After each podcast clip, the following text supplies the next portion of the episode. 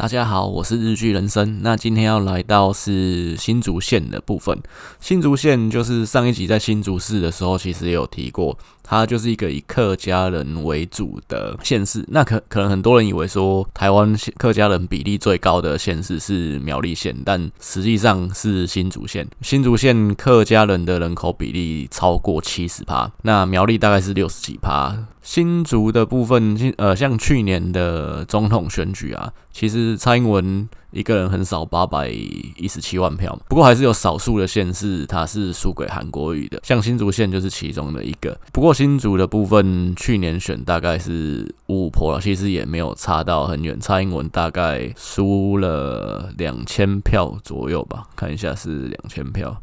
对，输了两千票，不到两千票。而且新竹的全县有十三个乡镇，这十三个乡镇是也是全部都是偏南的。因为像其实你像提到呃，像苗栗啊，苗栗其实虽然说苗栗也是很难，就是被被称作是可能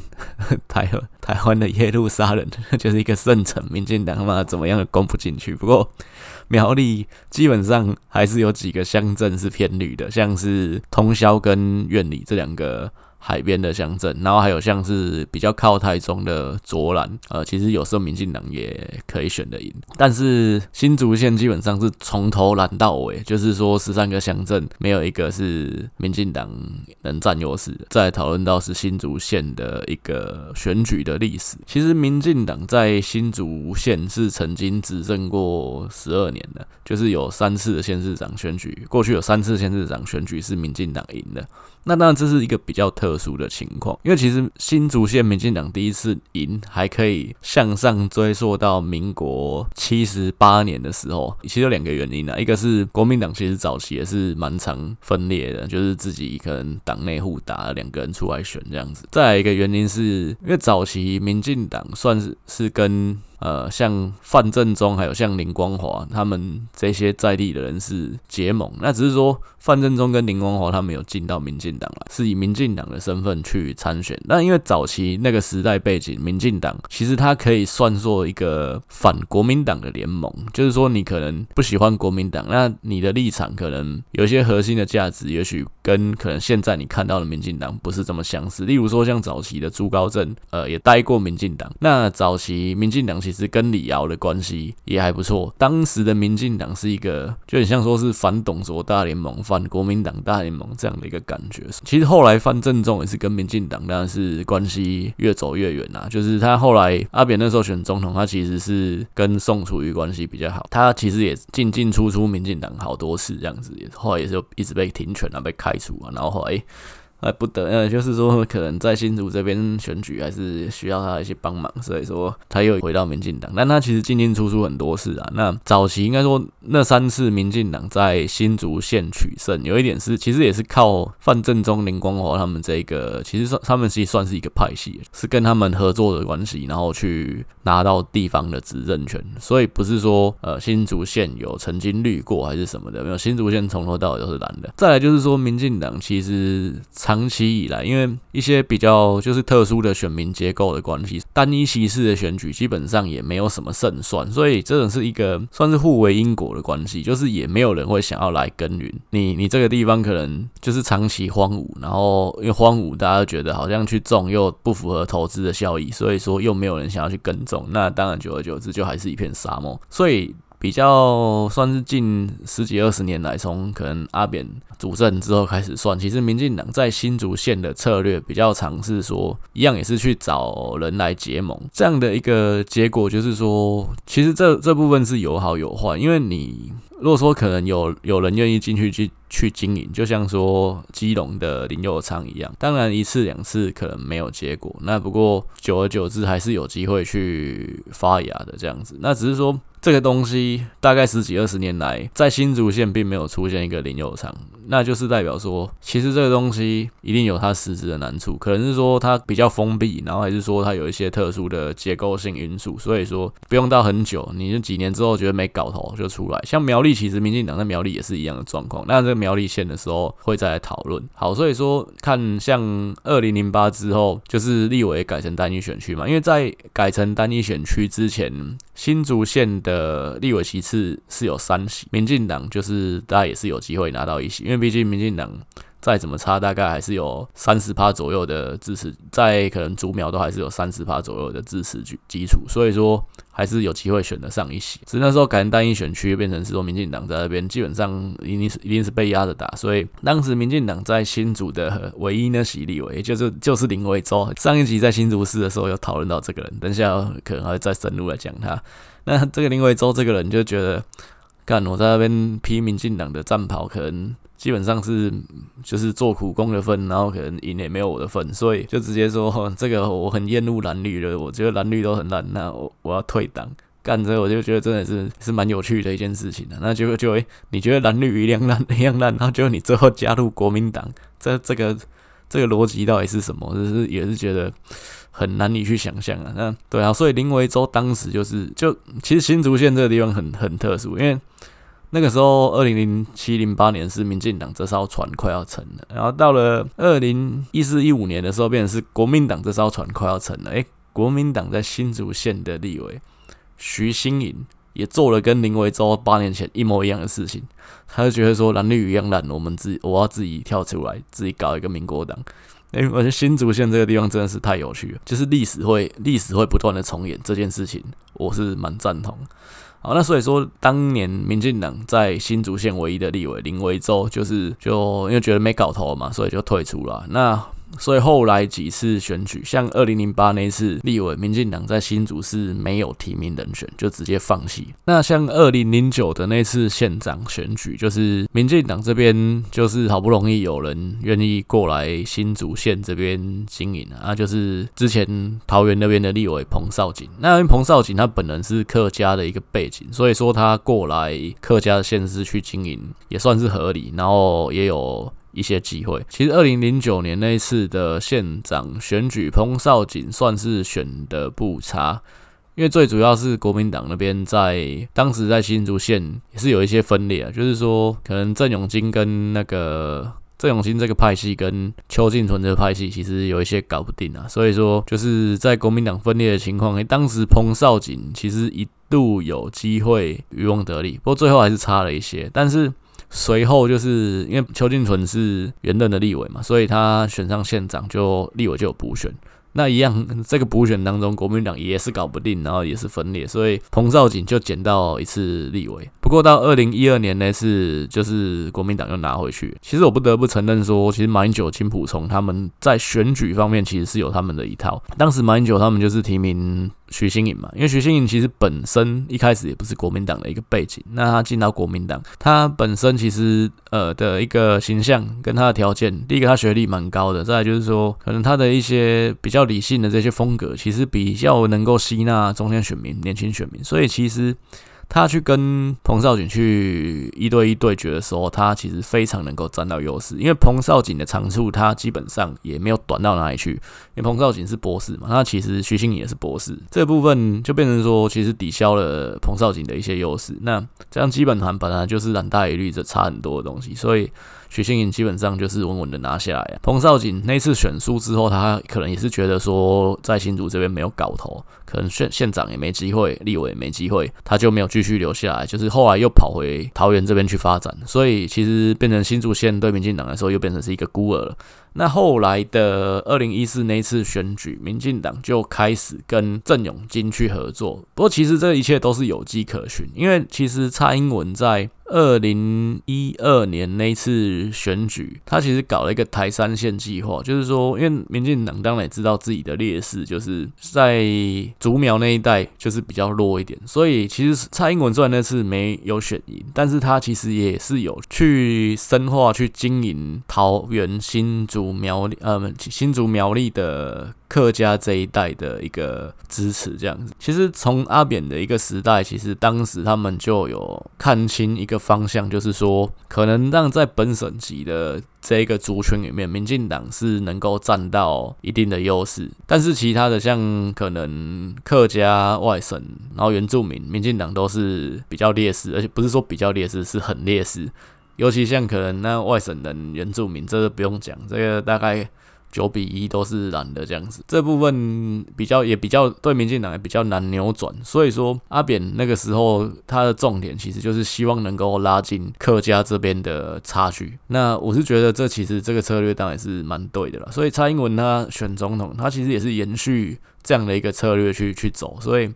他当时有一个台三线计划，就是希望。拉台竹苗这边，当然二零一二那次没有没有选赢。不过其实蔡英文那个时候他的策略也很清楚，他的重点其实就是二零一六嘛。等到二零一六才能走完这最后一里路，这个我觉得他对他来讲这是明确。所以在二零一四那次选举，他开始就去跟郑永金合作。因为刚刚其实提到蓝的这边，其实在新竹县很长期，大概三十年来一直都是郑永金跟邱进纯这两个派系，其实是互相在，其实有说既竞争又合作嘛，其实。好像合作这块真的是蛮少的，真的就是一直有竞争的关系。民进党当然对民进党来说一定是见缝插针嘛，我靠你们的矛盾去渔翁得利当然是最好。如果没有的话，诶，如果你们这边简单说，我就是去跟你们这边斗输了那一派去合作，这其实这当然也是。这是古人都懂的一个智慧，这样子的这个部分策略是这个样子。所以说后来蔡英文就是跟诶郑永金这个派系当然是越走越近啊。包括说二零一二之后，其实陆续就有一些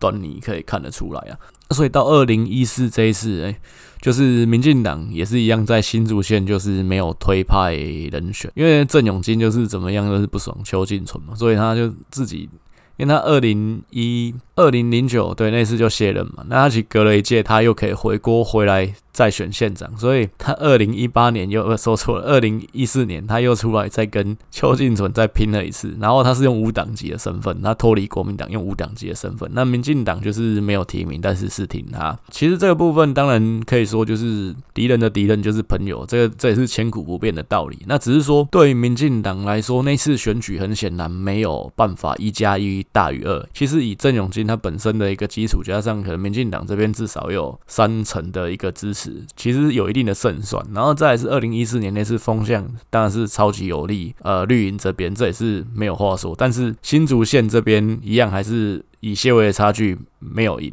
那这个原因当然就是因为对民进党、对民进党基层的一些支持者来说，你要他去投郑永金，会有点说不过去，因为毕竟郑永金他还是一个蓝营这边的一个背景啊。那你你这样子，因为你自己选不赢，你去跟原本是对手的人去合作，这是好像你的格调在哪里？这有很奇怪，因为要去说服你的选民去做这件事情，就是你的基层那边的凝聚这一块是没有办法做起来，最后没有办法一加一大于二，甚至可能一加一小于二的，那最后就是没有机会扳倒在大顺风的情况还没有机会扳倒国民党，但是这一次之后并没有去结束说可能两边的一个合作关系，其实反而是不断民进党跟郑永金这个派系在新竹县这个地方其实是不断的去深化彼此的一个合作，包括在二零一六年那次选举，当然郑永金他们是全力挺蔡英文，然后郑永金还把他自己的儿子郑朝方就算是送到民进党里面去，对，就是他有去参加一些民进党的一些基层干部。的培训之类的一些活动，包括蔡英文那个时候应该也是有办像小英之友会啊，还是什么以前那边那种凯达格兰学校这种的。诶，郑朝方有进去，就是有慢慢偷渡他儿子进去民进党里面。当然，毕竟郑朝方他没有任何的公职嘛，所以这个部分他只是大家会有一个解读，就是郑朝方跟民进党的合作是越来越紧密。到了二零一六这次，让蔡英文选总统嘛，呃，立立委方面一样，民进党这边。边也是没有提名，然后一样又再一次的还是支持郑永金，但是这一次民进党啊。一样在新竹县这边还是没有办法取胜，但因为那次新竹县有点算是大乱斗了，就是说，因为二零一六那次徐就刚刚提到的徐新颖啊，徐新颖他离开国民党嘛，那原本大家认为说他是用无党籍身份去选立委，不过那一次徐新颖是去当宋楚瑜的副手，所以说民国党就徐新颖他们这边又再派了另外一个人出来去选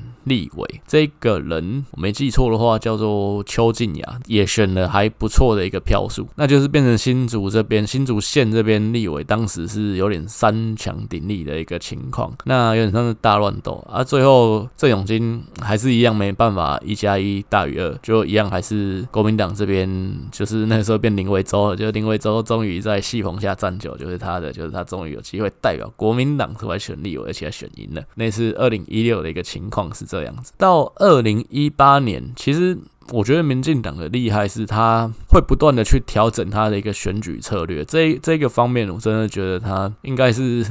民进党在选举应该是世界强的，真的。所以二到二零一八年，他去调整他的策略，就是说，其实跟郑永金大家也看得出来说，继续在推郑永金应该是没搞头，因为那个郑永金其实就是老人呐、啊。那你要去吸纳中间选民，去吸纳年轻选票，可能就有有一些困难。那变成说开拓性比较不足，所以呢，二零一八年就改推郑。郑永金的儿子郑朝方，而且不是用五党在选，是就是进来民进党里面代表民进党参选。那希望是说能够就是真正一加一至少要等于二，就起码让民进党这一块不要去就是流失掉。那其实这一切的操作也都是有一定的计划在走，因为当时其实可以看到说，在二零一七年左右，民进党慢慢的去推郑朝方去上一些亲绿媒体的节目，而不是那种政论节目，在跟大家对干的那种，是上那些谈呃去上那种一对一的谈话节目，然后是代表可能民进，因为他当时是民进党的客家事务部的主任，第一个是宣讲说民进党真的重视客家族群，然后再就是说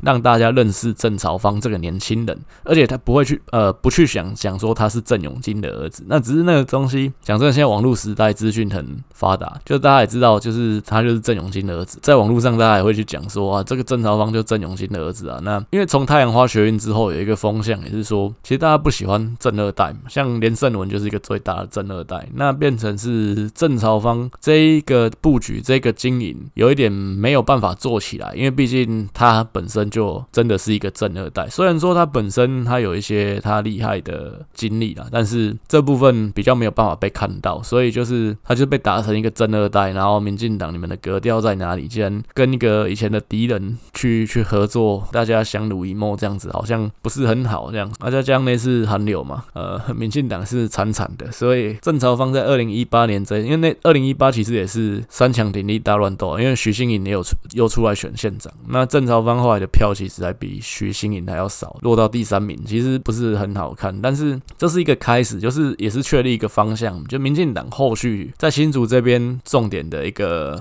人选，其实就是郑朝方，这是在二零一八年那次之后就确立的一件事情。那所以到二零二零年那次的立委选举一样，郑朝方也有在出来选，当然还是没有办法选上。不过我是觉得郑朝方他这样子继续经营，应该是有一天可以开花结果了。基本上，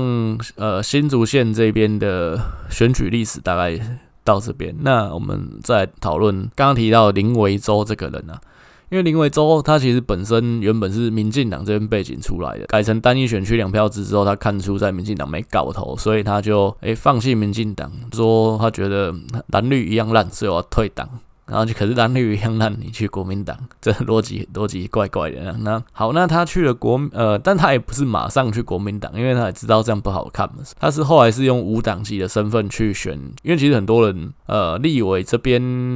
就是有人落选，还是说可能后来就是连任失败什么，其实很多人是。政治人物毕竟还是需要一个舞台，就是会拉下脸去往下向下相容，就是会去选可能县议员或乡镇长。林维洲后来就是用呃，就立委后来没当嘛，就用不无党籍的身份去选新竹的议员，新竹县的议员，那也都有选上。那只是选上一两次之后，就是、就慢慢的变成国民党籍。其实大家也不会去注意这件事情，因为毕竟讲真，他也不是有全国知名度的人。然后再加上，其实大家都是台北看天下，也不会特别去注意新竹县政坛怎么发展。当大部分人发现林徽州跑去国民党的时候是，是 是国国民党要选立立委的时候，就是当二零一二年大家要讨论国民党的一个立委人选的时候，大家发现。干有有林为洲这个选项，就是林为洲跑去国民党。那所以说林为洲在国民党后来也熬出头，但二零一二年那次国民党是选择许新颖啊，那林为洲暂时啊再先等一等。不过到二零一六年是他就真的熬出头，就真的呃也顺利的在大乱斗之中当上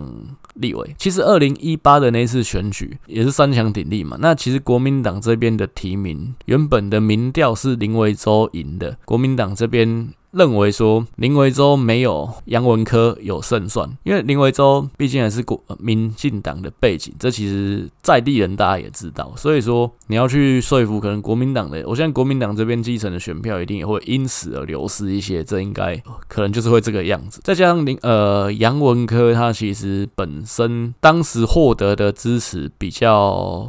广一点。就像说，可能当时来讲，地方的一些派系跟产业界的大佬，像是竹科这边的宣明志，其实就有很明确的表态，他支持杨文科。国民党评估是杨文科，虽然说在小圈圈里面的民调是林为洲赢的，但是真的要放到选举的时候，应该是杨文科的胜算比较高。这我也是蛮认同这样的一个呃想法，所以说国民党就去把林为洲搓掉，就是叫他不要出来选了。那虽然你民调是比较好了，但是我们觉得你胜算比较低。那但林为洲一开始也是一定不会接受的嘛，呃，因为政治人物其实我觉得放话是蛮重要的一个学问，所以他那时候也放话说他要自己出来选。那民进党也是在期待他出来选，就是希望能够释放大乱斗，那民进党有机会渔翁得利。不过这个事情没有发生，因为杨林为洲这个人，我认为他是聪明的。他当初算是用台语讲的，看愣整。他当初会看到说好，就是在民进党这边没搞头，他其实就是很会、很会算、很会钻的一个人。那所以说，对他来讲，如果他自己跑出来选县长，胜算高吗？我觉得不高。胜算不高的情况下，你又离开了国民党，那你之后还能干什么？我觉得他可能之后真的是政治生命就是结束了，所以说你如果吞下去的话，你至少还有立委可以当，之后再等机会嘛。但是你若不吞下去，可能这次就是你人生在政治上面最后的一个花火，而且这个花火亮不亮，可能还真的不太亮，可能真的是就是仙女棒闪一下下而已。这样子的话，你觉得划得来吗？我是觉得划不来啊。所以说，如果是我，我也会吞下去。这个这个部分。我也是肯定林维洲他的一个做法。好，那所以其实国民党这个党，其实他也是蛮重视伦理跟所谓的补偿这件事情。你今天为党吞下去之后，有机会党会补偿你。就像说大安区的蒋乃馨，之前的立委蒋乃馨，其实就是一个例子。因为那个时候要选台北市的副议长，其实原本的假投票就是假所谓假投票呢，其实就是党内的投票了。那党内投票蒋乃馨是赢的。那只是说，当时的那个，就也现现任的那个议长陈景祥，他就是放话说我要去跟民进党合作。这个时候国民党就怕了，那两害相权取其轻嘛，就是说，因为蒋乃馨是外省人，那外省人那死都不会去跟民进党合作，所以我就牺牲你，然后最后。去跟陈景祥摸头，所以变成是副议长就是陈景祥。你蒋乃馨为了党去吞了这一次，后来李庆安因为他是美国人被大家脏到了，所以说大安区的立委有补选。其实国民党最后第一个应该说第一个也是想到蒋乃馨嘛，所以变成是他当初没有去争这个副议长，补偿他的是立委。其实国民党。我觉得是蛮重视所谓的伦理跟补偿这件事情。那所以像林维洲他去吞下去这一次，我觉得之后像所以为什么我会觉得说新竹市这边出现机会比较大的是林维洲，就也补充说明说，因为林维洲之前就是曾经吞下去嘛，下一次有机会的话，党会给他一个补偿。那像新竹市市长这边就可能就是他的机会。所以说好，那当时林维洲吞下去了，那所以变。变成是国民党这边就有顺利整合成功，那杨维杨文科也顺利的当选。那不过杨文科来讲的话，他这两年在新竹县的一个满意度，以新以天下杂志县市长满意度的调查，其实杨文科都是在非常倒数的位置。去年我没看错的话，他其实只有赢柯文哲而已，他的满意度应该是不高的。然后再来就是说，他其实本身也是一个老人，他明年就选年任的时候就七十一。一岁了，我觉得以台湾现在来讲，政治人物的一一个坎，一个天险，大概就是七十岁左右。像立委，可能国民党，我觉得国民党现在有一个不成文的规定，你过七十以上的立委，其实就像蒋乃馨上一次他就说他不连任嘛，因为他超过七十岁，就是七十岁以上，除非说你是可能像王金平这种咖还是什么的，就不然就是会自己退下来。杨文科已经七十岁，所以说他其实就是一个老人，他其实本身的辈分也是跟郑永金跟邱进纯他们算是同一辈的，所以基本上可能比较中间选民的一个部分，他的一个开拓的能力，去争取支持的能力，可能也会有一些风险。那再来就是说，刚刚提到满意度没有很高嘛，然后另外他之前选市选县长，这次是他第一次去参加选举，他之前都算是公职的身份了。像刚刚提到，他跟竹科产业界的薛明之这些大佬关系很好，所以因为他之前有当过竹科管理局的局长，那但是他在担任这个职位的时候，其实也有被监察院弹劾过。所以他其实本身在公务员的期间也有一些污点，这样的一个情况下，当然新竹县是一个国民党有蛮大优势的一个县市。你看，连总统大选这次韩国瑜都还是可以在新竹县取呃取得领先，但是你要说杨文科这个县长真的是十拿九稳。有机会可以连任，我觉得以现在环境跟民心变化这么快速的一个时代，可能也不是百分之百有把握的一个事情。再回到民进党这边，因为刚刚提到，其实民进党以近年的一个情况，就是在新竹县主要 permo 的人就是郑朝方。那让郑朝方这个人，他是郑永新的儿子，这个部分是没有办法改变的。不过以选举的一个经营来讲，他其实这个部分是有办法淡化他的。其实台湾人，我觉得有一个好处就是，大家其实还是会去以现在来讲，还是会去比较理性的去看待一些事情。那你是正二代没有关系，但是如果你本身有一些能力、一些经历可以让人家看到的话，其实大家也是会愿意去用公平的态度。态度去评价你这个人，而不是说你单纯是谁的儿子、谁的女儿。那像郑朝芳，他本身其实算是一个多才多艺的人啊，他本身有调香师的一个，这是算是一个执照吗？就我也不太知道，但是他本身是一个。有实力的调香师，然后另外他也是有有作曲人的身份，就是他本身让我看看他还有一个特殊的经历，他有拿过金钟奖的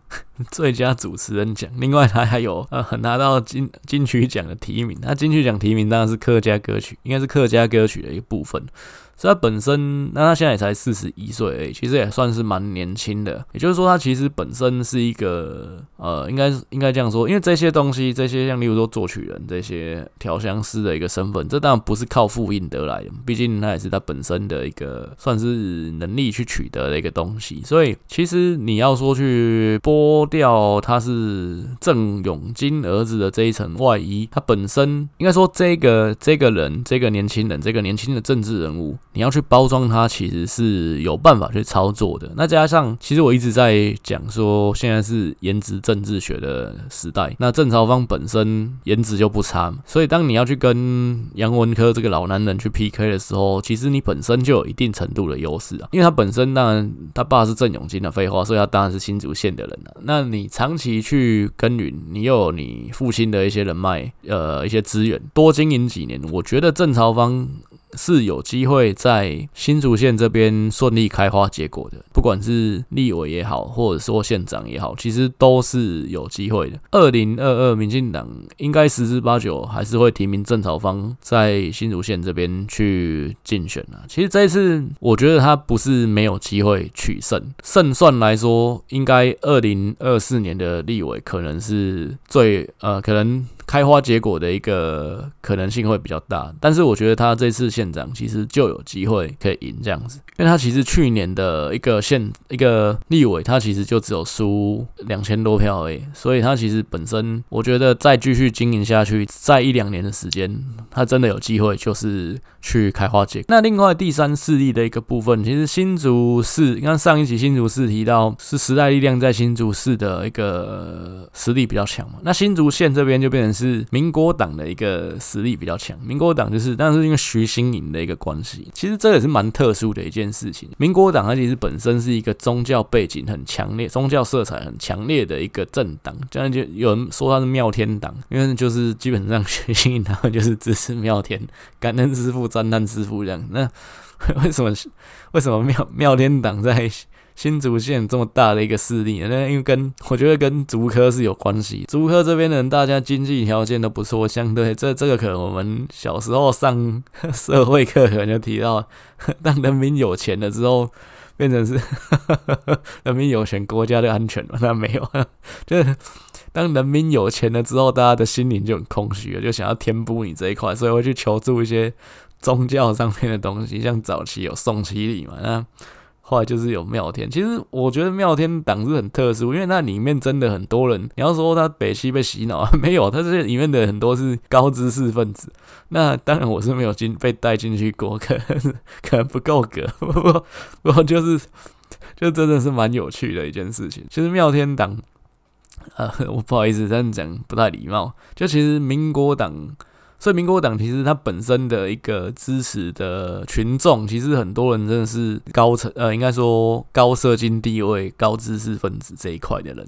那在新竹县这边，尤其他们在竹北，其实蛮强。因为民国党在新竹县，我记得是有选上两席议员的。再加上其实徐新颖，他其实二零一八那次，他是也是有能力选到，诶，比民进党还高票，是是可以跟国民两党顶足而三的一个能力。